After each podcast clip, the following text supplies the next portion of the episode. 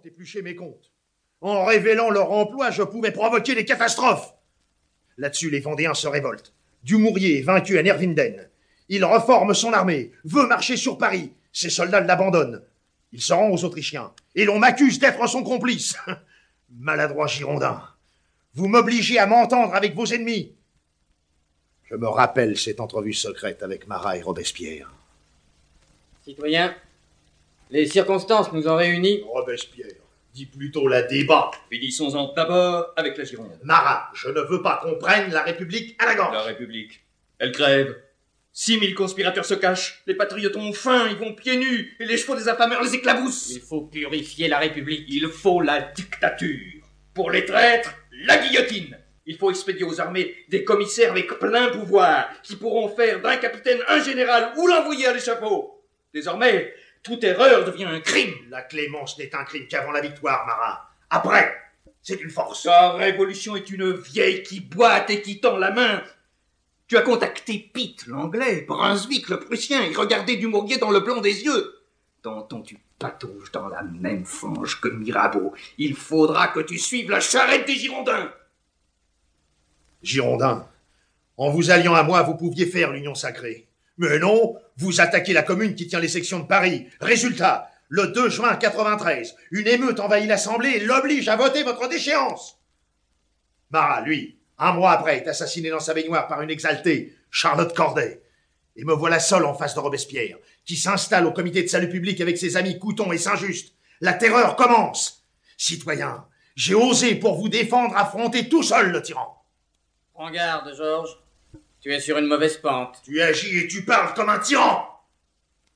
Je te demande pardon, Maximilien. Tu es intègre et sincère, je le sais. Mais la terreur est une erreur politique. Les citoyens ont peur. Ils dénoncent pour sauver leur tête. L'Assemblée vote pour toi par lâcheté. On guillotine des généraux pour une erreur. Faut arrêter ça. Impossible pour l'instant. Les Prussiens siègent Strasbourg. Lyon s'est insurgé. Toulon se livre aux Anglais. Les provinces se révoltent. Les Vendéens ont passé la Loire. Non, il faut punir les traîtres. Mieux vaut cent fois être guillotiné que guillotineur. Je t'en supplie, Maximilien. Monte à la tribune et demande qu'on soit clément. Faisons donner la guillotine comme des soldats de canon, mais n'en faisons pas une déesse aveugle. Georges. À t'en croire, tous les ennemis des patriotes auraient été punis. Et où places-tu donc la vertu? La vertu. Qui ignore les passions ne peut conduire les hommes, car il ne connaît pas leur souffrance. Pour moi, le peuple est fait d'êtres de chair et d'os pour qui j'éprouve une infinie tendresse.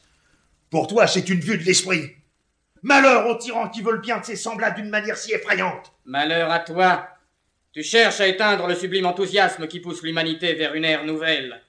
L'être suprême a créé les hommes pour parvenir au bonheur par la vertu. Que le peuple sublime reçoive le sacrifice de tout mon être. Je mettrai par terre les idoles pourries. Regardez-le. Il porte en lui toutes les certitudes. Loin de la nature et des hommes, le faux prophète ne fréquente que les sectaires.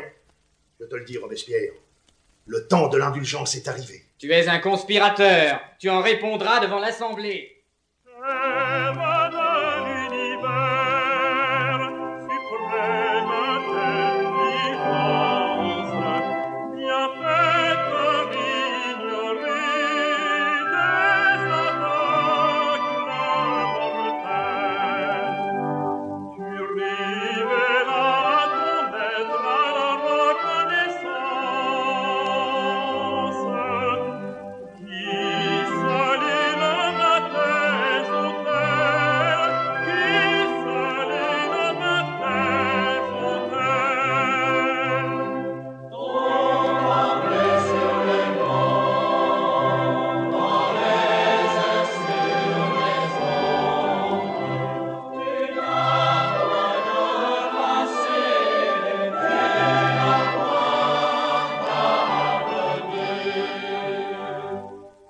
Le 16 germinal en deux, trois charrettes peintes en rouge portent vers la place de la Révolution leur chargement quotidien.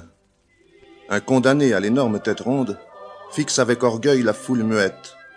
Abordant la maison où loge Robespierre, le géant se dresse, grimace et rugit. Tu me suis Ta maison sera rasée On y sèmera du sel Le convoi arrive, il se fait tard. Voici Camille Desmoulins.